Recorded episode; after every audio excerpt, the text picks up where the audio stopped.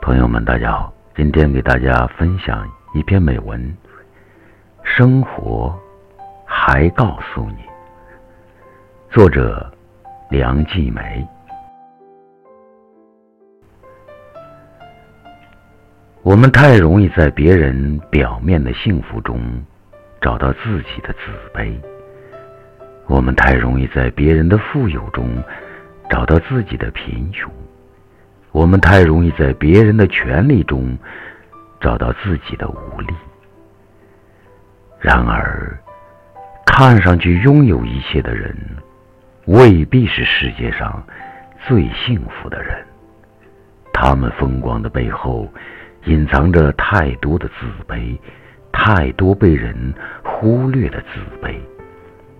这些并不是金钱、权力所能解决的问题。所以，也就成为心病困扰着的人。许多表面上看起来幸福涌动的人，那种幸福感往往是装出来的。是你被假象迷惑着，容易在羡慕中把自己掉进了自卑的深渊。许多人门外。跟门里是两种风景。我们看到门外的风光，令人羡慕的风景，未必是门里真实的世界。所以，不必在假象的陪衬中失去了原本属于你的幸福。一个心理上不贫穷的人，纵然没有优越的物质生活。露出的笑脸却是真实的，毫无掩饰、做作的。